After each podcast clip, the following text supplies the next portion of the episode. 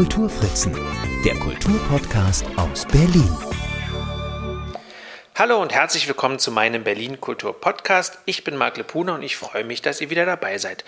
Heute habe ich mir wieder einen sehr spannenden Gast eingeladen und bei ihm fällt es mir tatsächlich schwer, ihn irgendwie auch nur in ein, zwei Sätzen vorzustellen, weil irgendwie macht er ganz viel oder hat ganz viel gemacht und macht immer noch ganz viel und ist sowohl als Schauspieler als auch als Sänger, als auch als Autor, als auch als Barkeeper, als auch als Puppenspieler, als auch als, keine Ahnung, er ist unglaublich umtriebig und hat ganz, ganz viel in seinem Leben gemacht. Und äh, sein Name ist Roman Schamow und ich freue mich sehr, Roman, dass du da bist. Ich danke dir sehr, lieber Marc, und ich freue mich sehr, dass ich hier sein darf heute bei dir. Wir haben ganz viel zu besprechen. Ich bin mal gespannt, wie lange dieser Podcast dauern wird, weil wenn wir das alles in aller Ausführlichkeit sprechen, dann können wir da eine Dreifachfolge draus machen. Wir werden, wir werden mal sehen.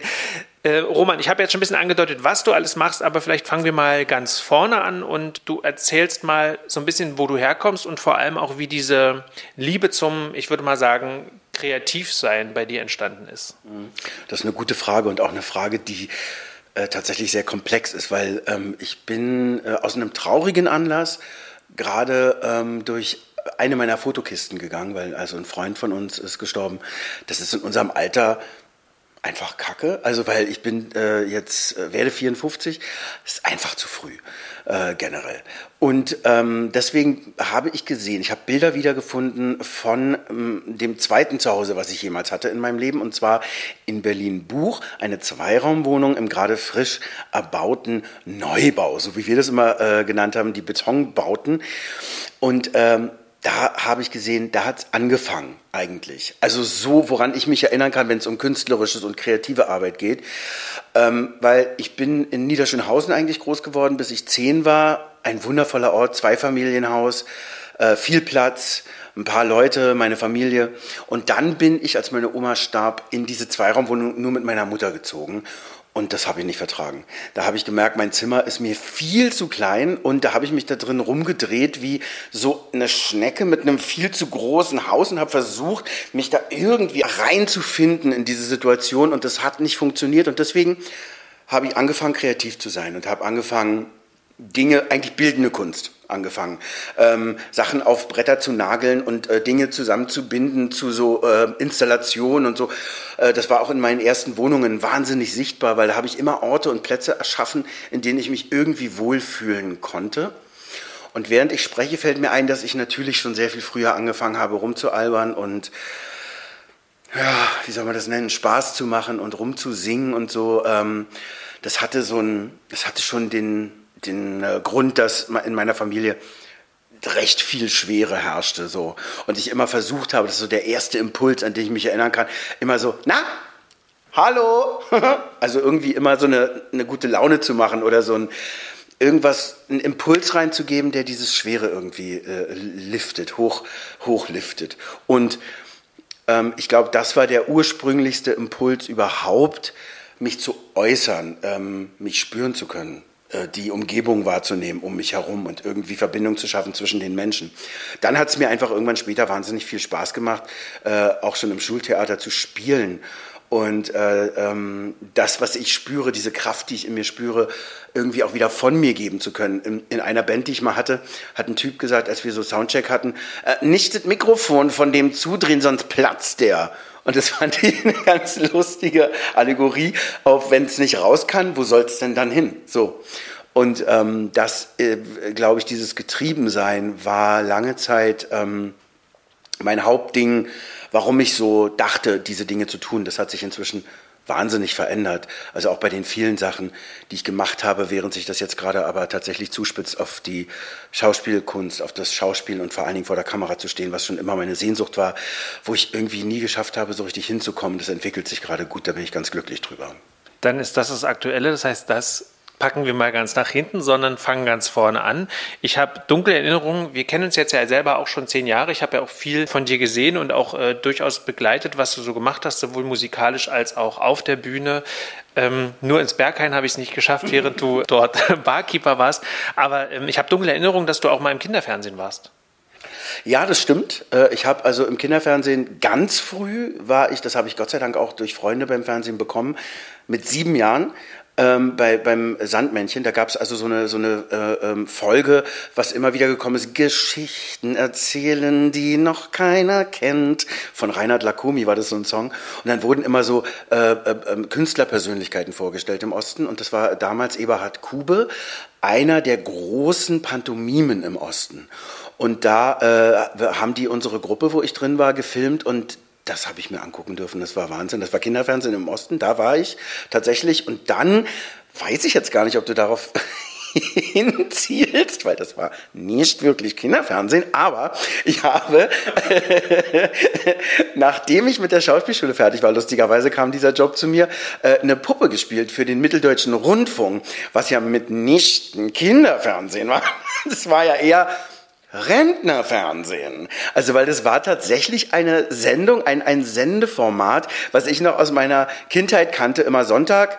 Wunschbriefkasten gab's da immer mit ähm, Uta Schorn und Gerd E. Schäfer unter anderem. Und die haben dann immer Post gekriegt und haben dann immer vorgelesen und so Wunschtitel gespielt von Leuten, die man sonst nie sah. Also auch Ostkünstlern, aber auch Westkünstlern. Wahrscheinlich auch wieder so 70-30, würde ich mal sagen. 70 Prozent Osten, 30 Prozent Westen.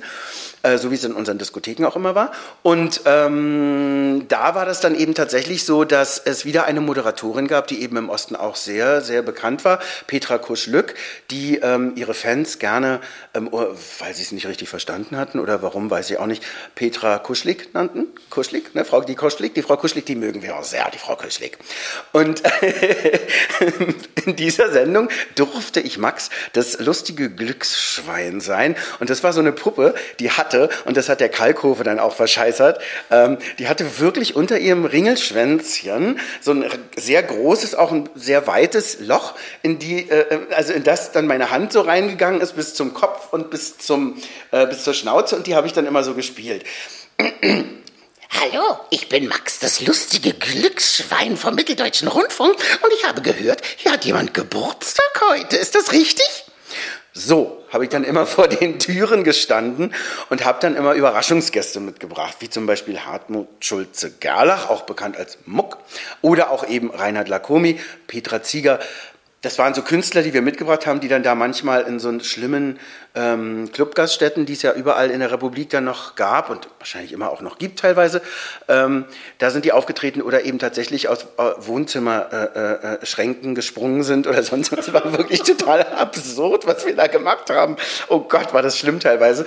Aber wir hatten auch viel Spaß, weil wir auch Sachen organisieren konnten, wie zum Beispiel Fallschirmsprünge und so Sachen. Also um da die Leute dann letztendlich doch noch abzumurksen, auch wenn sie so so alt geworden. Nein, Quatsch. Da haben wir auch jüngere, jüngere äh, Geburtstagskinder gehabt, die dann manchmal auch einfach Leute aus der eigenen Crew waren. Das darf ich doch jetzt gar nicht so sagen. Nee, also es war, es ging tatsächlich um einen Beitrag zu dieser Glückwunschsendung, die im Studio aufgezeichnet worden ist in Chemnitz. Da waren dann auch richtig Künstler zu Gast im Studio, aber dieser Zuspieler, dieser Max, das war ich halt fünf Jahre lang. Jetzt muss ich dann tatsächlich das sortieren. In, welcher, in welchem Zeitraum war das? Das war dann tatsächlich so 96 von 96 oder nee, später 98 bis so 2003. Okay, also das war auf jeden Fall bevor wir uns kennengelernt ja. haben. Wie kennen wir uns? Ich glaube, 2011 muss das so gewesen sein. Da genau.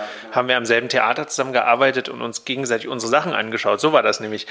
Aber dann kommen wir doch jetzt mal direkt dann auch zum, zum, zum Theater. Wie, äh, wenn man jetzt mal so im Schnelldurchlauf deine Theaterkarriere durchhecheln möchte. Fang mal an. Also, zuallererst Elektromonteur gelernt, Horror. Ich habe es gehasst. Äh, dann äh, auf verschiedenen Baustellen unserer wunderschönen Republik gearbeitet und immer überlegt, was mache ich hier? Es kann doch wohl nicht wahr sein, weil ich hatte ich, ich war noch zu jung einfach, um mich auf der Schauspielschule zu bewerben, ganz davon abgesehen, dass ich niemals drei Jahre zur Armee hätte gehen wollen. Ähm, das war nämlich Bedingung damals, um an einer staatlichen Schule anzukommen.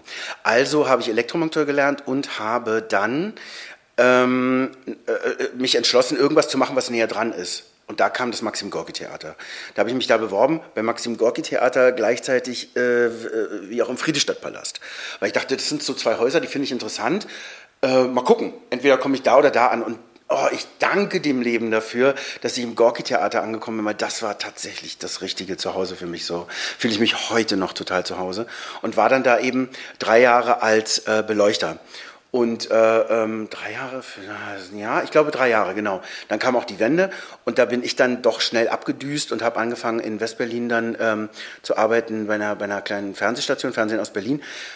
Äh, ins Gorki-Theater bin ich immer wieder zurückgekehrt und war da auch oft, also äh, Stückverträge, ich war da nie fest, aber ich war da immer wieder auch als Schauspieler, was mich sehr glücklich gemacht hat, weil die ganze Belegschaft irgendwie zu treffen, die ich noch kannte und jetzt aber auf der Bühne zu stehen, das war schon so ein bisschen, Hallo. es hat schon echt Spaß gemacht. Es waren auch tolle Sachen, die wir da gemacht haben. Aber beleuchtet zu sein am Gorki-Theater hat bei mir gleichzeitig auch ausgelöst, ähm, also, also hat bei mir gemacht, dass ich gesehen habe, dieses Theaterleben, fest angestellt am Theater zu sein, das habe ich immer gedacht, da bist du jetzt schon Schauspieler und dann bist du trotzdem wie ein Beamter, nur dass eben du am Theater angestellt bist. Das hatte ich irgendwie, ich fand das gruselig damals. Und das hat in mir gemacht, dass ich mich nie fest eingelassen habe, an ein Haus zu gehen. Ich habe nie angestrebt, wirklich fest an einem Haus zu sein, was ich später dann auch ein bisschen bereut habe und dachte, so eine Zeit von fünf, sechs Jahren, das hätte ich schon gerne mal miterlebt mit so einem festen ähm, äh, Ensemble und, und immer wieder spielen, spielen, spielen. Ich bin tatsächlich nach diesen Gorki-Theater-Erfahrungen eher in der freien Szene unterwegs gewesen, habe dann eben tatsächlich auch an dem Theater, wo wir uns kennengelernt haben, am Theater unterm Dach, äh, viele Sachen mit einer eigenen Gruppe auch gemacht, mit verschiedenen anderen Gruppen bin ich aufgetreten, habe dann wieder nach langem mit einem Freund von mir in Oberhausen am Theater was gemacht und im Grunde genommen war das immer bunt durcheinander gemischt. Ich, Theaterkarriere, müsste man sagen, gibt es eigentlich bei mir nicht. Nicht im herkömmlichen Sinne. Ich habe also immer in freien Produktionen gespielt und war immer froh, wenn es mal eine Produktion an einem festen Haus gab. So. Und jetzt ist es aber so, dass ähm, du eigentlich, weil du ja gesagt hast, du möchtest oder dass es schon so ein Traum war, trotzdem auch viel zu spielen.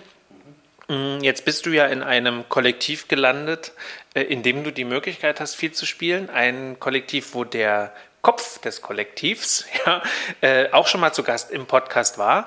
Das ist nämlich Ades Zabels Kompanie. Wie bist du denn da reingerutscht? Das, da bin ich reingerutscht durch eine Konecke, die du schon öfter erwähnt hast heute Abend. Und zwar das Berghain. Ah. Lustigerweise, weil äh, ich bin ins Berghain durch Musik gekommen, durch eine Band, die ich mit einem Freund zusammen gegründet habe. Äh, Rummelsnuff heißt die. Und äh, mit Roger habe ich angefangen, Musik zu machen und mal auszuloten, was ist denn da möglich. Wir haben so Elektropunk gemacht, das erste Album äh, miteinander irgendwie gemacht und da ist der Chef, der eine Chef von Berghain damals äh, zum Konzert ins SO36 gekommen und hat sich gewünscht, dass wir auftreten mit zwei Songs im Berghain 2007, 2008 Silvester, früh um fünf auf dem Mainfloor so. Und da habe ich so gedacht, oh, das ist ja geil, oh feier. Und bin dann hin und habe mir das mal angeguckt, habe ähm, hab ihn auch getroffen und habe dann gesagt, so Mensch, weißt du, Künstler und so, ja, wenn es dann doch mal irgendwie schwierig ist, könnte ich vielleicht bei euch auch. Und er sagte, naja, klar, kommst du vorbei, quatschen wir mal miteinander, wir, wir drei, ne, die beiden Bosse und ich. Und dann gucken wir mal. Es war ein sehr lustiges Gespräch, weil ich eben dachte, weil ich Sven schon ganz lange kenne, Sven Marquardt. Äh, wir waren zusammen in, äh, im, Osten in so einer Modetruppe, die wirklich viel bewegt hat. Allerlei Rau hieß die. Und das war echt der Hammer, was wir da erlebt haben und gemacht haben so zusammen. Und dann habe ich so beim Einstellungsgespräch auch gesagt, ja, ich könnte mir so vorstellen, vielleicht an der Tür. Und da sind die geplatzt vor Lachen, haben sich totgelacht. Und ich muss sagen, sie haben auch recht, äh, weil ich war dann später bekannt im Bergern als der, der immer alle reinbringt, die sonst nicht reinkommen. Also schade, dass das nicht geklappt hat, während ich noch da war, obwohl du wahrscheinlich auch reinkommen würdest, einfach so. Würde ich mal davon aussehen.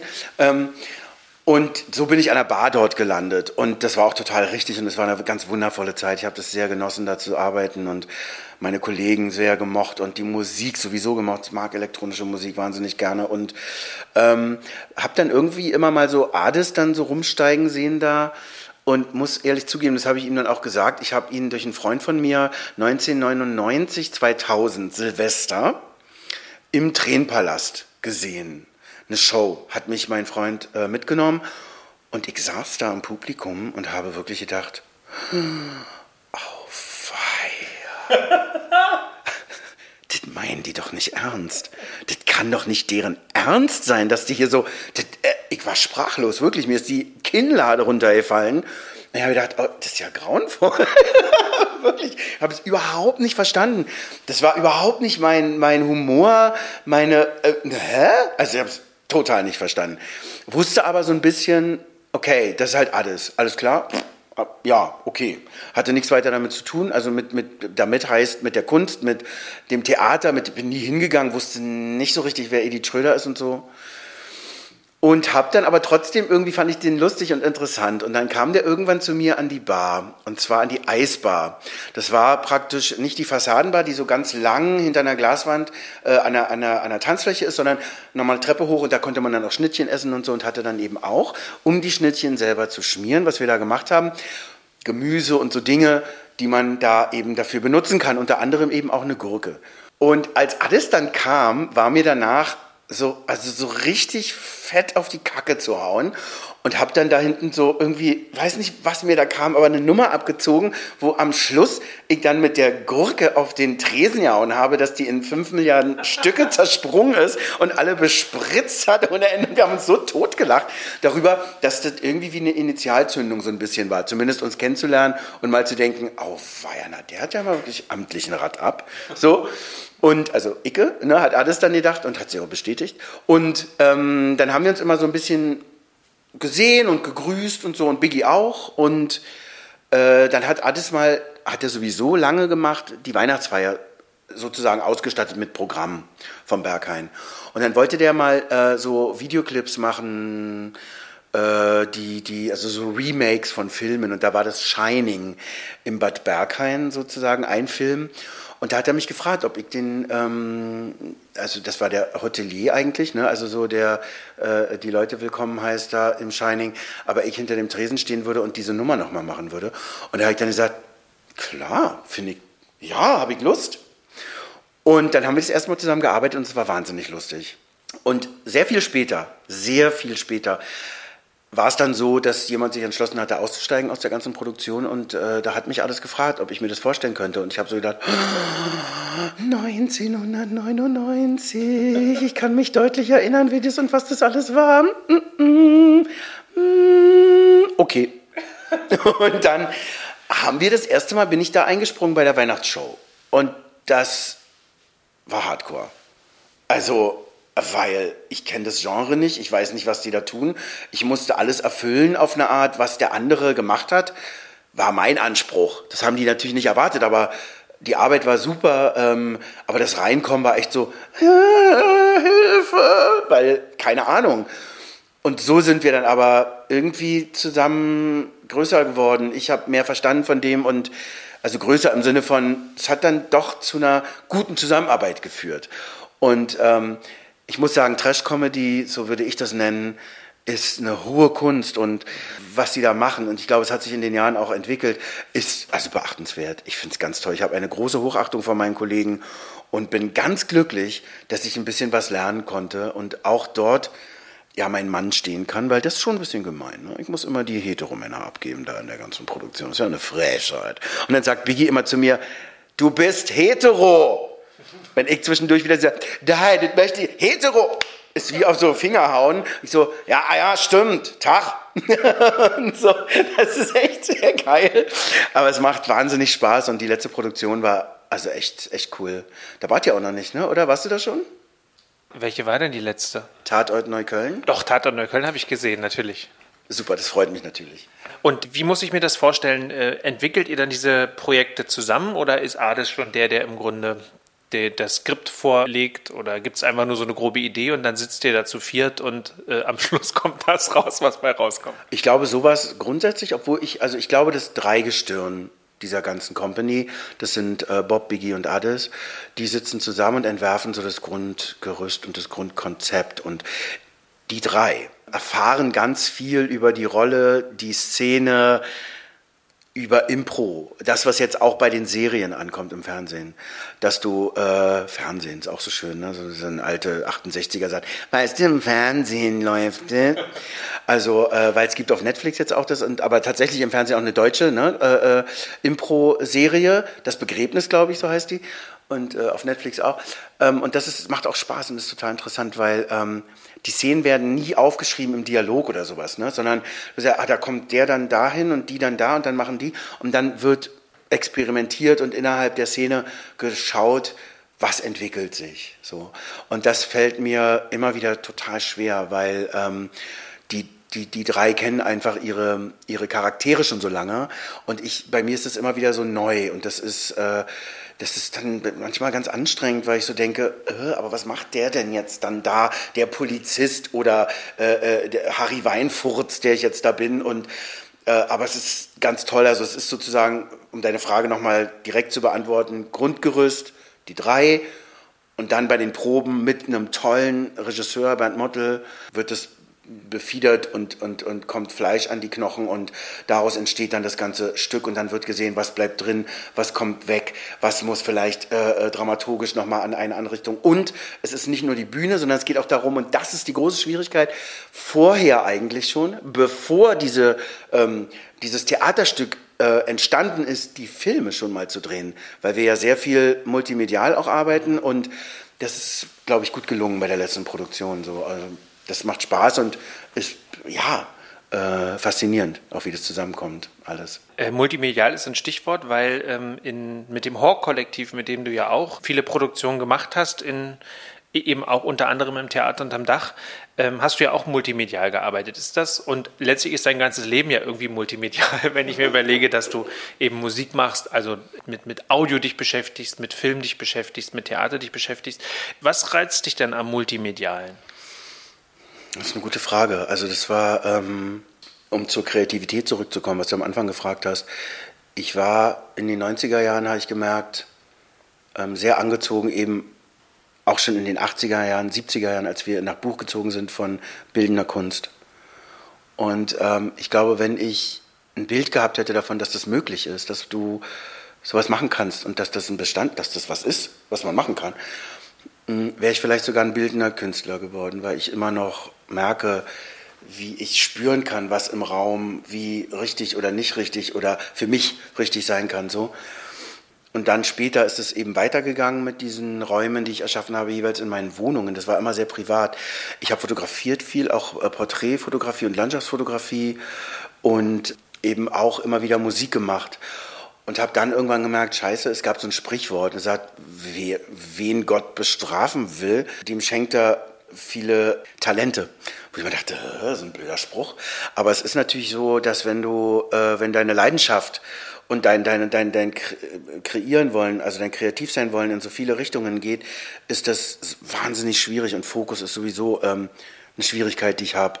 Ähm, und habe dann feststellen müssen, okay, ich kann nicht weiter fotografieren, ich kann auch nicht weiterbildende Kunst machen, ich muss mich darauf konzentrieren, was meine größte Sehnsucht und mein, mein, mein, mein größtes ähm, inneres äh, äh, Treibmittel ist. Und das war die darstellende Kunst, also auf der Bühne zu sein, Charaktere und Geschichten zu erzählen als Schauspieler mit mir. Und das habe ich dann ähm, irgendwann auch getan, nachdem ich wirklich lange, und da hast du total recht, äh, lange Musik gemacht habe mit einer Indie-Rock-Band und dann mit Lucy van Org, ähm, Meistersinger, was es auch also beides bis heute gibt. Äh, da war eine lange Zeit, wo ich sehr viel mehr Musik gemacht habe als Schauspiel. Und das war, ging so bis 2017. Und seitdem konzentriere ich mich sehr eben auf das Schauspiel. Jetzt muss ich noch mal ganz äh, zurückgehen, weil du hast was gesagt, was ich tatsächlich nicht wusste. Und ich habe das Gefühl, ich habe schon, weiß eigentlich, eigentlich einiges über dich, zumindest so in groben Ansätzen. Allerlei rau. Ähm, ich habe mich vor ja, weiß ich nicht, gut anderthalb Jahren nochmal wirklich mit der Geschichte der Berliner Mode beschäftigt und da kam das eben als Kollektiv in den 80ern, als Modekollektiv auf, ohne dass ich allzu viel ähm, darüber in Erfahrung bringen konnte. Deshalb nutze ich die Gelegenheit doch jetzt mal, dass du mir ein bisschen was oder uns ein bisschen was über allerlei Rau erzählst. Sehr gerne, da bin ich wahrscheinlich gar nicht genau der Richtige dafür, weil ich kenne ein paar Leute, die da äh, bei dieser Gründung mit dabei waren. Ich bin übers Gorki-Theater zu Allerlei Rau gekommen, weil sie eben Licht wollten. Und wir dann im, im Haus der jungen Talente, was ist das eigentlich heute? Podeville? An der Klosterstraße? Vielen Dank, das Podeville, im jetzigen Podeville, genau. Da war die erste Show. Und da bin ich als Beleuchter mit dazugekommen. Das waren also, äh, ich glaube, zwei junge Damen, die sich zusammengetan haben mit Ostmusikern, auch mit der, mit Silly und mit Pankow vor allen Dingen auch, äh, mit Jürgen Ehle von Pankow, ähm, und eben eine Show ähm, äh, entwickeln wollten, die es so noch nie gegeben hat äh, im Osten. Äh, und äh, da die beiden eben äh, Leder wahnsinnig mochten als Material, haben die sich Ateliers gemietet oder haben, also haben in, in, man konnte das dann eben tun, in so großen Altbauwohnungen und so mit Industrienähmaschinen und Kleber, da haben die fast manisch ähm, wahnsinnig wunderschöne äh, Kreationen aus Leder und Metall hergestellt. Und das wurde dann eben zu der ersten, mit verschiedenen Designerinnen, die man heute auch noch kennt, wurde die erste Show konzipiert und gezeigt. Und es war ein wahnsinniger Erfolg. Äh, danach sind dann verschiedene äh, äh Leute auch nach Paris, ich glaube, eine ist als Model nach Paris gegangen, von den Leuten, die dabei waren. Und die Gruppen haben sich auch geteilt. Es gab wie bei allen kreativen Prozessen immer ziemlich Reibung. Und ich bin, ähm, Kati ist, glaube ich, Katharina, Katharina Reinwald, glaube ich, heißt sie wenn ich mich richtig erinnere, die ist, äh, hat sich abgespalten und ist eher in Richtung Paris so gegangen. Und wir sind bei Gelly, hieß sie, äh, Angelika Kroker geblieben, die tatsächlich dann von ähm, Jean-Paul Gaultier eingeladen worden ist, bei der Männermodemesse in äh, Florenz zu laufen. Und da war ich dann schon als, als Model mit dabei. Bin da gelaufen, ähm, speziell mit einem Kostüm, was so wie so ein Schildkrötenpanzer aussah. Und da sind wir eingeladen worden und das war wahnsinnig interessant. Auch mit Sven, auch mit Frank Schäfer. Damals sind wir eben nach äh, Florenz gefahren und haben da äh, erlebt, wie der Osten auf den äh, wahnsinnigen Westen trifft und sich die beiden Mädels echt nicht vorstellen konnten, was da abgeht, weil wir hatten Situationen da, wo es sich benommen wurde, wie man sich eben da nicht benehmen kann und man dann eben sagt, also wenn ihr das und das und das nicht macht, dann treten wir hier nicht auf und dann kam eben die andere Seite und sagt, wenn ihr hier nicht auftretet, Ne? Da können noch ganz andere Sachen passieren. Und die beiden Designerinnen, glaube ich, waren dann, wurden dann schon mal nach Hause geflogen. Und da war dann also auf der Bühne die Situation, dass alle, die die, die, die Show machen wollen, kommen bitte auf die Seite und die, die nicht, die bleiben auf der Seite. Und wir haben uns alle entschlossen, die natürlich zu machen, weil Verträge waren zu erfüllen und so. Es war eine ganz angespannte, schwierige Situation. Und äh, wir sind dann da gelaufen. Es war ganz toll, es war auch total erfolgreich und äh, total absurd und wundervoll mit Wasserbecken und allem. Und äh, dann gab es eine nächste Show an der Volksbühne. Äh, da war auch Sven immer noch mit dabei, mit der Drehbühne und Anna Langhoff, die da Texte geschrieben hat. Und wir sind ähm, im Palast der Republik aufgetreten, in einem kleinen Theater, im Tipp-Theater damals und haben eine Show gemacht. Und vor der Volksbühne gab es, und das war auch wieder noch kurz nach Grenzöffnung, ganz erfolgreich eine Show in der Oderberger äh, Schwimmhalle, die da geschlossen war und leer stand. Und da haben wir Rauen See gemacht, auch mit ganz vielen Musikern. Das war ein, ein fantastisches äh, Happening mit Feuer und mit also ganz verschiedenen Künstlern. Und da ähm, haben auch, ohne, uns, dass wir, ohne dass wir uns getroffen haben, Lucy und ich uns wahrscheinlich das erste Mal gesehen, weil die zu dieser Show hingegangen ist. Und es war einfach wahnsinnig innovativ und frisch und ganz eigen, was da entstanden ist im Osten. Wenn ich das so höre, habe ich so ein bisschen das Gefühl, dass dieses Erlebnis oder diese Erfahrung so ein bisschen alles von dem beinhalten, was du später ja dann auch äh, in anderen künstlerischen Projekten so weitergelebt hast. Kann man das vielleicht so sagen? Also wenn ich eben, das eine ist das Multimediale, das andere ist eben dieses Düstere, was ja in den Meistersingern durchaus vorkommt, diese Mischung aus Theatralem und Musikalischem. Stimmt das? Super gut zusammengefasst, hat mich erstaunt, toll. Ja, absolut. Dann kommen wir jetzt noch auf deine Musik zu sprechen. Das war ja wirklich eine lange Zeit wirklich äh, ein, ein, ein wichtiger Fokus. Ähm, auch in der Zeit, in der wir uns jetzt kannten ähm, oder wo wir uns kennengelernt haben, ging das mit den Meistersingern gerade so los. Ähm, The Weird Fishes habe ich auch mal in einem Konzert erlebt. Ähm, das sind so die beiden Bands. Du hast gesagt, die gibt es noch. Beschreib doch mal, was dich jeweils an den Projekten interessiert, warum du da so dran bist und ja, warum du nicht, wie man das bei vielen anderen sagt, auch da nicht loslässt. Ja, also bei den Weird Fishes war das so, dass ich da ein bisschen äh, überraschend äh, dazugekommen bin, denn ich hatte gerade ein äh, Elektronikprojekt, was mich eben wirklich wahnsinnig interessiert, weil elektronische Musik ist einfach auch mein Ding, auch, was auseinandergefallen ist. Das war ein, äh, ein Duo und wir haben tolle Songs gemacht und irgendwie, bevor wir überhaupt was rausbringen konnten, ist es in sich zusammengefallen. Und dann habe ich eine Freundin, lustigerweise meiner Eltern, äh, beim RBB getroffen. Und äh, wir saßen da so, haben gequatscht und dann hat die mir jemanden vorgestellt. Er sagt, guck mal hier, das ist der, ne, der äh, äh, Daniel und äh, ja, ach, wer weiß. Und wir so, Tag, Tag, hm? äh, was machst du so? Ja, na, ich bin hier äh, Redakteur und ich so, ja, bin Schauspieler, wir machen auch mal Musik. Ah, du auch? Ja, ich auch. Und er sagt, ja, wir haben gerade so eine Band, ja, ähm, ähm, ähm wir haben aber äh, keinen Sänger. Ich sage, ja, ich hatte auch gerade eine Band, aber die gibt's nicht mehr. Und dann habe ich gesagt, okay, äh, dann komme ich mal im Probenraum vorbei und äh, ähm, wir gucken mal. Ähm, ob da was geht und dachte so, hm, na ist klar, so, wir haben schon gesagt, so Indie-Rock und so, ich so, Indie-Rock ist nicht mal was, was ich höre. Also, hä? Und bin dann aber hin und das Gefühl war irgendwie toll. Wow. Ich dachte, krass, was da so mit Schlagzeug, Bass und Gitarre, das waren dann drei Leute, auf die ich getroffen bin, ich als Vierter. Und was da so geht, boah, wow, äh, das hat echt reingehauen, so. Und dann haben wir uns entschlossen, okay, wir machen weiter. Und das hat sich dann über die äh, Zeit so entwickelt dass wir äh, eine EP gemacht haben, ähm, immer wieder schöne Konzerte gegeben haben und dann hat sich da auch wieder das so entwickelt, dass die Konstellation sich verändert hat und wir äh, statt der Bassistin, die wir hatten, auf einmal zwei, noch einen Gitarristen dazu und noch einen Bassisten dazu bekommen haben. Das Problem war ein bisschen, also bei den Fishes, ähm, dass wir, ich, ich glaube, es war die Wichtigkeit im Leben äh, äh, der einzelnen Mitglieder war sehr unterschiedlich, weil es war für die meisten, glaube ich, eher so eine Art, das hört sich immer doof an, aber Feierabendband. Ja? Und für mich ist es halt hauptberuflich, was ich mache.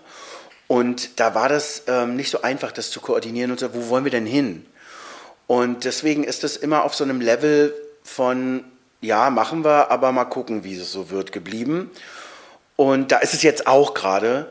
Und wir müssen mal gucken, wie es weitergeht, jetzt wo wir auch nicht mehr auftreten können und so, weil die Auftritte sind immer der Hammer. Also wir lieben es auch, das Musik zusammen zu machen, ist auch genial, weil ich so viel gelernt habe, weil ich diese Inbrunst auch von dieser Live-Musik so geil finde, auch live. Und ich meine, hier bei dir in der Wabe, boah, das ist Open Mic, ne? Das war so, so fantastisch, hier sein zu können und das hier zu spielen. Das war der letzte große Auftritt auch, den wir hatten. Wundervoll mit Arno. Also, also wirklich auch dafür nochmal vielen Dank. Das war ganz fantastisch für uns. Echt wahnsinnig schön. Mal gucken, wie es da weitergeht. Keine Ahnung. Mit Lucy war das so, ähm, dass wir uns getroffen haben, weil wir für eine ähm, Hochzeit von äh, zwei Freundinnen von ihr ähm, äh, äh, zusammen singen wollten. Und eine Freundin oder eine Bekannte von Lucy, die wiederum eine Bekannte von mir war, hat mich mit, mit rein, äh, zu der Zeit, als wir ähm, Rummelsnuff so gegründet haben, als wir zusammen so angefangen haben, Musik zu machen, hat die mich dann mal zu Lucy ins Wohnzimmer geschleppt. Und da stand ich dann irgendwie und dachte so, oh, die ist ja also man könnte fast sagen, also ich hätte jetzt mal gesagt, die ist ja geil. Aber ich dachte auch wirklich, ich dachte, die ist ja geil. Was ist das denn? Hammermäßiges an, an, an Personen. So. Und es ging ihr ähnlich, als wir uns getroffen haben. Und dann gesagt, wow, krass.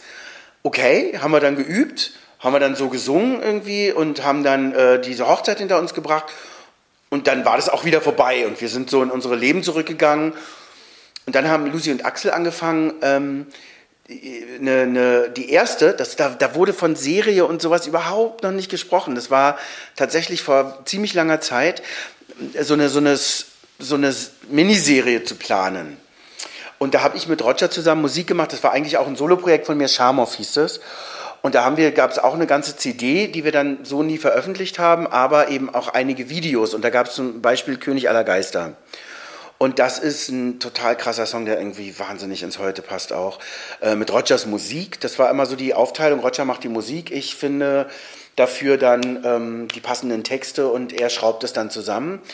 Und da haben wir König aller Geister gemacht und das ist ein super intensiver Song. Und das Video ist total amateurmäßig, aber auch ganz süß, also ganz wunderbar geworden. Es hat ein Freund von uns gemacht.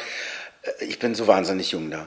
Und äh, Roger tritt da auch auf. Äh, das ist ganz schön, was wir da gemacht haben, finde ich, auch heute noch. Und dieses Video hat Lucy gesehen, hat gedacht, boah, der ist ja ausdrucksstark, der Typ, wow, krass. Den hätte ich gerne als Mann in dieser Familienserie, die wir machen, als Schauspieler. Und äh, da, da, so haben wir uns dann näher, sie haben mich gefragt, würde ich das machen? Da habe ich gedacht, ich habe da hab voll Bock drauf, das hätte ich total gerne, würde ich total gerne machen. Und so haben wir uns dann kennengelernt. Erstmal beim Drehen und dann habe ich bei ihr angefangen, äh, Unterricht zu nehmen, Gesangsunterricht. Und so ist dann, da wir gemerkt haben, oh Gott, unsere Seelen passen so krass zusammen, äh, haben wir die Band zusammen gegründet und unsere erste Platte gemacht mit Songs, die es jeweils schon vor der Band gab, auch teilweise, also von Lucy einzeln und von mir einzeln und auch Sachen zusammengepackt und so ist das erste Album Trost entstanden. Und das war ja zu einer Zeit, als wir uns auch kennengelernt haben, glaube ich. Ne? Genau, und die Band heißt, weil du es jetzt gerade nicht gesagt hast, Meistersinger und Lucy, du bist ja jemand, das haben wir vor dem Gespräch schon geklärt, du haust einem immer Namen um die Ohren und alle müssen, alle müssen immer äh, wissen, wer das ist. Also Lucy ist Lucy van Org, die viele eben aus Anfang der 90er kennen, weil sie als Lucy Electric da sehr erfolgreich war und jetzt eben auch ganz andere Musik macht, äh, auch in mehreren Formationen, in mehreren Projekten, glaube ich, ne? Ganz frisch gerade, ich bin Fan. Mit der Sängerin von äh, Jennifer Rostock äh, Jennifer Weist ein nicht Remix, sondern Remake von Mädchen rausgebracht hat. Ein Hammer-Video, Hammer-Song. Äh, würde ich allen empfehlen. Wirklich, wirklich geil geworden, die Produktion. Ja, dann äh, schaut euch das auf jeden Fall auch an. Auf jeden Fall die Meistersinger, wenn du jetzt nochmal ähm, versuchen müsstest, das musikalisch zu beschreiben. Also du hast ja gesagt, äh, Weird Fishes ist Indie-Rock, das ist nicht so deins. Äh, ähm, äh, eigentlich so vom, vom, vom, Grundgefühl, zumindest wenn du es selber hören würdest, würdest du die Meistersinger privat hören und wenn ja, warum? Ja, ähm, ich höre die und ich singe die Songs auch immer noch. Ähm, und wir werden auch wieder zusammen singen, weil es gab ein bisschen eine Pause bei uns. Ähm, einfach tatsächlich äh, orientierungsmäßig haben wir geguckt, wo jeder von uns so hingeht gerade und ähm, haben aber gemerkt, dass uns ganz tief immer weiterhin einfach Dinge verbinden. Ähm, die Meistersinger ist Musik, elektronische Miniaturen, die wie ein Tandem sind für unsere beiden Stimmen. Das ist, glaube ich, eine ganz gute Beschreibung der Songs, denn die Musik ist wirklich recht minimalistisch und wir umwinden uns gegenseitig in immer wieder neuen Harmonien und besingen Dinge, singen über Dinge, die uns nun auch schon in die Tage gekommene Menschen äh, zutiefst bewegen. Und insofern ist das eben, wie du schon auch sagtest äh, vorhin, nicht so tralala und juhu, äh, lustige Musik, sondern das hat auch immer ähm, eine große Tiefe und manchmal auch eine Schwere. Und ist, glaube ich, auch deswegen äh, kommerziell nicht so wahnsinnig erfolgreich geworden, obwohl ich finde, dass es mindestens vier Meistersinger-Songs gibt, die es verdient hätten, äh, Hits äh, äh, zu werden das ist tatsächlich was ganz ähm, pur aus uns herausgeborenes, was man auch Elektro-Chanson zum Beispiel nennen könnte oder so. Also die, das Genre ist gar nicht so einfach äh, zu finden dafür. Und wenn man sich eure Shows anguckt, dann geht es da eben auch wieder ins Multimediale. Ich habe es ganz vorhin schon mal angedeutet. Ähm, da arbeitet ihr eben auch mit Videos, ihr arbeitet eben mit, mit, mit Lichteffekten und äh, habt immer so äh, an die Auftritte, an die ich mich erinnere, habt immer so kleine Überraschungen irgendwie parat, plötzlich leuchten die Hände und solche, solche Sachen. Also das ist auch als Show wirklich immer äh, sehr, sehr, sehr, sehr empfehlenswert. Hm, jetzt erinnere ich mich, dass du, und damit kommen wir eigentlich zum, zum, zu einem großen, großen Abschlusskapitel äh, innerhalb dieses Gesprächs, würde ich sagen. Jetzt bist du mit den Songs ja auch äh, durchaus alleine unterwegs und ähm, liest ganz viel. Also es sind musikalische Lesungen, äh, so würde ich es vielleicht sagen, obwohl das ein bisschen altbacken klingt. Also es sind eigentlich so kleine äh, Soloabende von dir, in denen du Musik kombinierst. Und da würde ich sagen, ich bin mir jetzt gerade gar nicht sicher, ob du auch Sachen coverst, aber zumindest, vor allem singst du eben Meistersinger-Songs noch und ähm, erzählst oder liest aus deinem Leben vor. Was ist denn das jetzt noch äh, für ein Projekt? Weil ich glaube, zum einen ist das das ist es etwas, was jetzt äh, viel von dem beinhaltet, was wir schon besprochen haben, aber es gibt natürlich auch ganz wichtige Themen, die wir noch gar nicht angesprochen haben, die aber für diese, für diese Lesungen äh, sehr bedeutsam sind. Ähm, ja, das stimmt. Ähm, das ist halt eine Entwicklung in meinem Leben auch gewesen, die Türen nach innen aufgemacht haben zu mir selber. Äh, ich sprach am Anfang von diesem Druck der immer da war und der mich gezwungen hat, sozusagen kreativ zu sein, weil sonst weiß ich nicht, was passiert wäre, ja, so.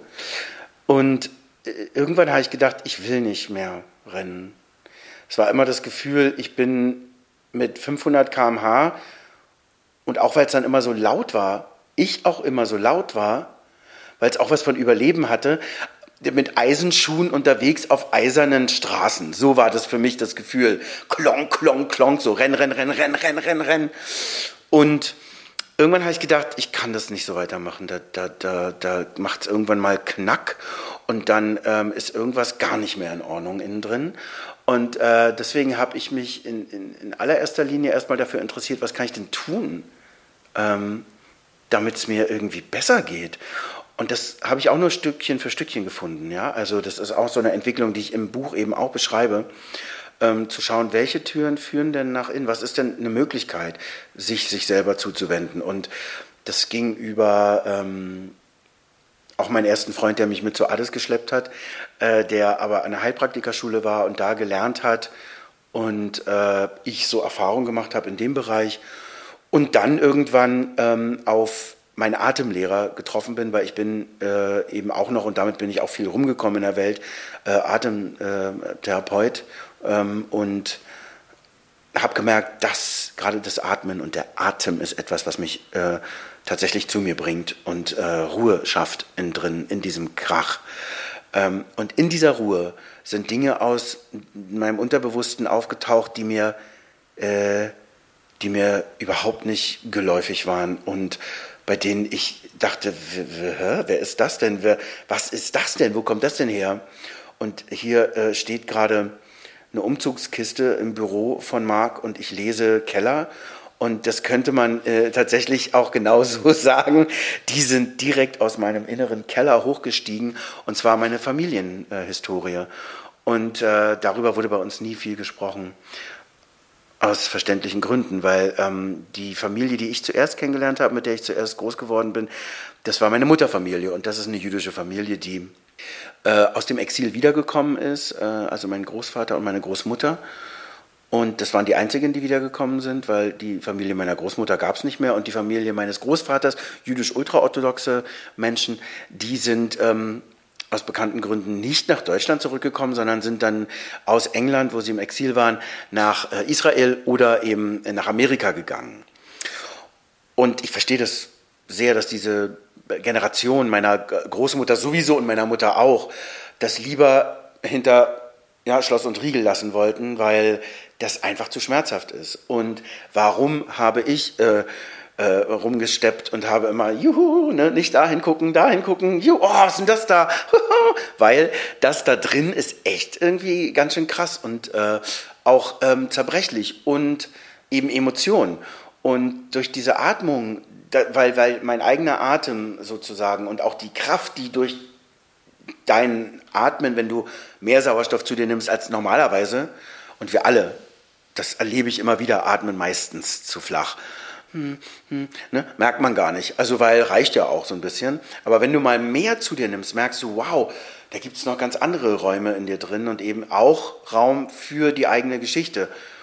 Und da sind mir all diese Sachen begegnet und ähm, ich konnte ein bisschen verstehen, warum es äh, nicht möglich war für die Generation vorher, sich das anzugucken und warum es für meine Generation, 68er Generation, also Kriegsenkel, eine Möglichkeit gibt, sich umzudrehen und sich anzugucken, was passiert ist.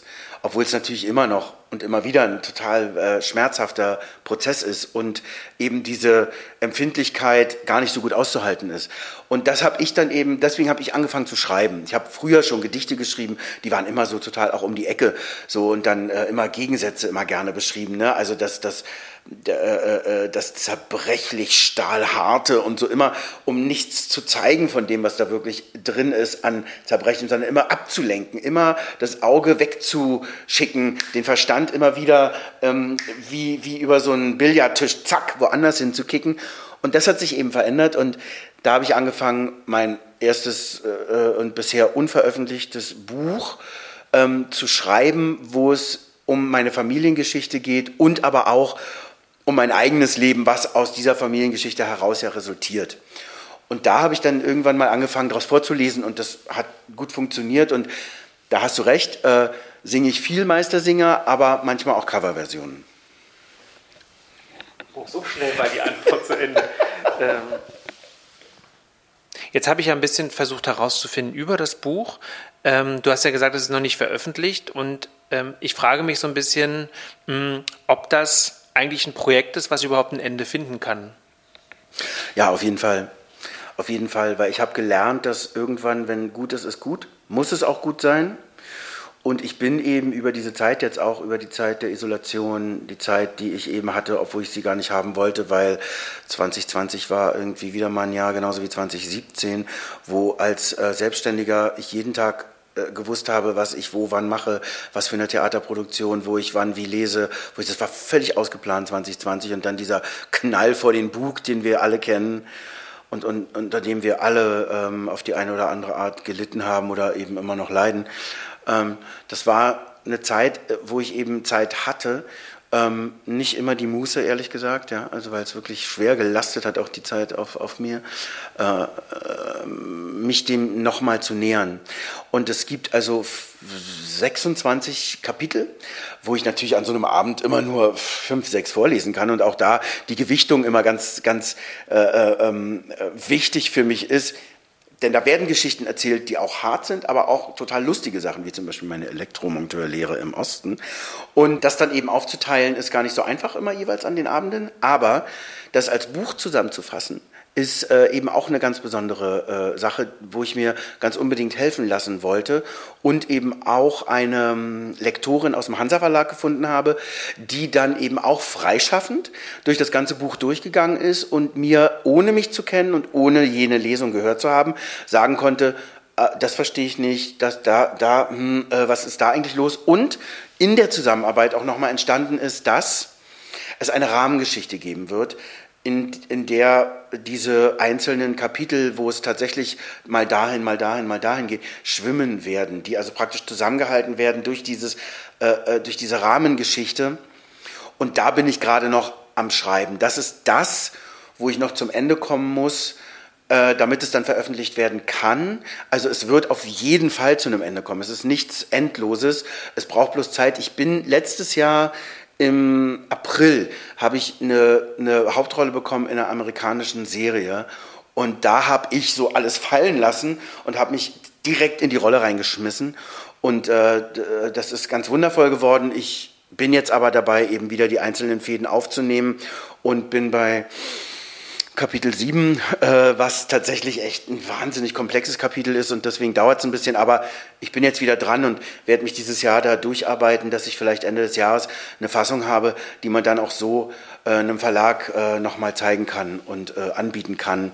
Denn ich denke, das Buch passt gut in die Zeit, weil es geht nicht nur um, um, um, ein Thema, wo man vielleicht... Äh, auch wieder sagt, oh nee, oh, jetzt das schon wieder. Oder oh Gott, ist das schwer oder Gott, sondern es ist sehr eine komplexe, eine komplexe Reise durch, durch ein komplexes Leben multimediales Leben, äh, wo eben viele Dinge, auch der Effekt von Krieg oder auch der Effekt von Trauma, erzählt wird auf eine Art, die ich glaube gut zu verstehen ist, weil ich sehr unmittelbar erzähle aus meinem Erleben und aus dem, was ich nicht verstehen konnte und was mir passiert ist. Also ist, es gibt wahnsinnig viel zu lachen, auch wie mir die Abende immer zeigen. Und das ist gut, da bin ich ganz froh drüber.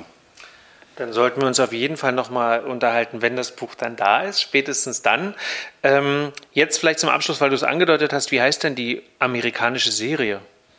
Nothing Man heißt die Serie und äh, ist gerade äh, immer noch in der Produktion. Das war auch über die ganze Zeit her gar nicht so einfach, also auch für die Macher. Inzwischen sind sie, obwohl sie in Berlin, äh, äh, äh das Base war in Berlin, wir haben in Berlin gedreht, ähm, äh, in London gelandet und jetzt wird ähm, äh, der Pilot, das, das Pilotstück zusammengeschnitten und dann die erste Staffel. Es wird leider noch ein wenig dauern, ähm, weil wir Schauspieler brauchen ja immer das Material und das äh, wird sich noch etwas hinziehen. Aber es war ganz toll, weil ich das erste Mal also einen richtig, richtig miesen Bösewicht spielen durfte und das war eine große Freude. Das spielt der Klassenclown. Ich habe gehört, du warst auch früher mein Klassenclown. Ja. Jetzt den großen Bösewicht. Das ist doch eigentlich auch eine schöne, eine schöne Karriere. Ja, das ist total gut. Und äh, äh, eben auch interessant, weil das so, ich, ich, das war für mich auch wichtig, äh, das zu erleben und wieder zu erleben, weil das wird jetzt ja nochmal ganz anders. So was Internationales. Also na, ich bin nach, kurz nach dem Mauerfall äh, sofort nach äh, ganz viel in New York gewesen, habe überlegt, ob ich da hingehe äh, und bin auch ganz glücklich, dass ich jetzt hier bin. Aber äh, so eine internationale Besetzung und so ein internationales Arbeiten, das ist eben auch wieder was. Da kommen wir wieder nicht multimedial, aber etwas, was mir schon alleine auch durch meinen Mann ähm, immer wieder tief in der Brust wohnt. Also äh, praktisch mich auch mit anderen Kulturen noch auseinanderzusetzen. Und mein Mann ist Brite. Und ähm, zu sehen, dass ich da auch ähm, nochmal weitschweifender arbeiten kann, als zum Beispiel vielleicht nur hier in Deutschland, obwohl es eben in Deutsch auch toll ist und auch großen Spaß macht. Wenn man jetzt äh, sich noch mal ein bisschen informieren will über das, was du alles so machst, gibt es da eine Möglichkeit, das im Netz zu tun? Also wo ich tatsächlich äh, aktiv, am aktivsten poste, was ich immer so tue und was gerade so ansteht, ist bei Instagram unter meinem Namen Roman Scharmow und auch bei Facebook. Da ist immer alles ziemlich aktuell. Eine Web Seite schaffe ich irgendwie gerade nicht. Es gibt sie aber, www.scharmow.de. Da kommt man auf so eine Bloggeschichte, weil das kann ich irgendwie alleine bestücken. Da gibt es so Artikel, die man sehen kann oder Fotos oder so. Das kann man da auch sehen. Oder dann immer wieder beim Wikipedia-Eintrag gibt es auch immer wieder Sachen, wo, wo äh, steht, was da so los ist. Aber grundsätzlicherweise ist tatsächlich das Aktuellste immer bei Facebook oder bei Instagram zu gucken. Aber dann wäre vielleicht im Zuge der Buchveröffentlichung dann auf jeden Fall das spannend, äh, auch aus der Webseite ein multimediales Erlebnis zu machen.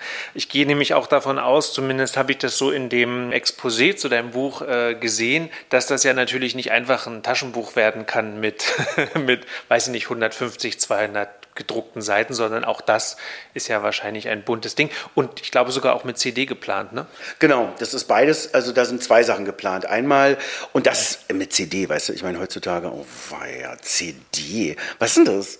Ähm, ich habe also mit einem Download-Code wird es wahrscheinlich passiert sein. Nein, CD ist auch toll, Platte wäre noch besser. Also, äh, ja, Entschuldigung, Platte fällt mir gerade ein. Äh, Sigrid Grayek war vor kurzem äh, im Podcast und die hatte von Claire Waldorf nämlich tatsächlich so eine Lebenserinnerung, wo hinten so eine Mini-Shellac-Platte drin war. Also das, das gab es noch. Ihre war leider schon zerbrochen und man kriegt das antiquarisch wohl auch nicht mehr. Aber das wäre zumindest irgendwie im Retro-Gedanken wäre das auch, also eine, eine Platte wäre auch toll. Eine Platte wäre toll und noch viel toller wahrscheinlich, obwohl das eben auch nicht so, aber eine Kassette.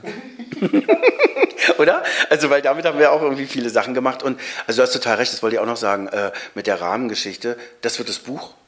Und während ich schreibe und die Kapitel auch ausbaue, merke ich, das Hörbuch werden die Kapitel, die ich auch vorlese. Also auch das wird es nochmal als Hör, also wenn man jetzt im alten Genre sprechen möchte, äh, äh, physical, ne, also in, im körperlichen, was man da anfassen kann, würde es ein Buch mit zwei CDs werden.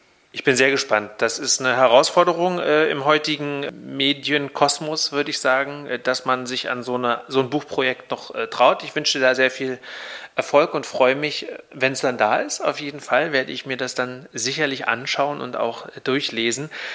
Roman, wir haben viel gesprochen und eigentlich habe ich das Gefühl, aber es ist alles nur angerissen.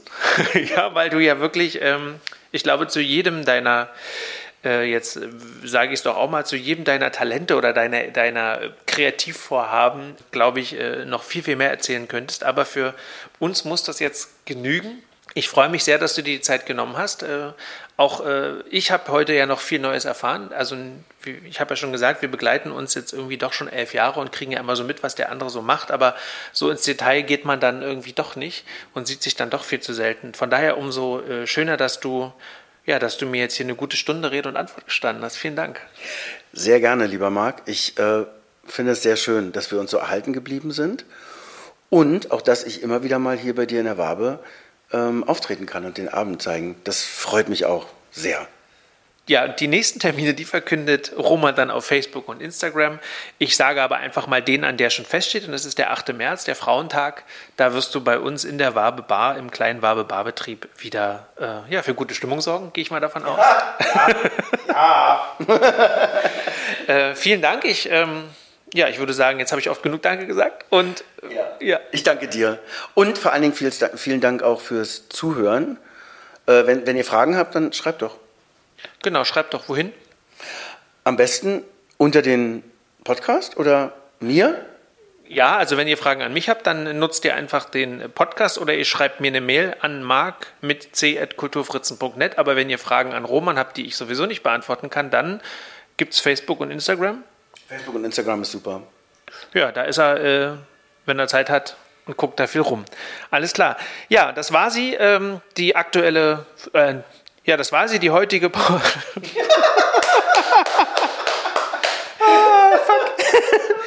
So, das war sie auf jeden Fall, die heutige Podcast-Folge mit Roman Schamow. Er ist Schauspieler, Sänger, Autor, war Barkeeper, war Beleuchter, äh, war Puppenspieler. Vielleicht wird er das alles irgendwann auch nochmal sein. Das ist ja alles äh, möglich im, äh, in, in seinem Leben definitiv, wenn man so viel ähm, ausprobieren will oder so viel ausprobiert hat.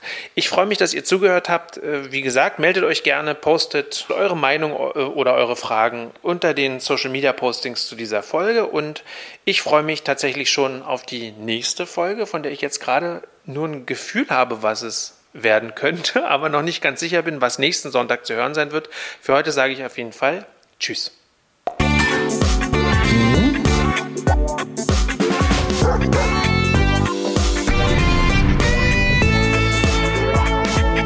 Die Kulturfritzen, der Kulturpodcast aus Berlin.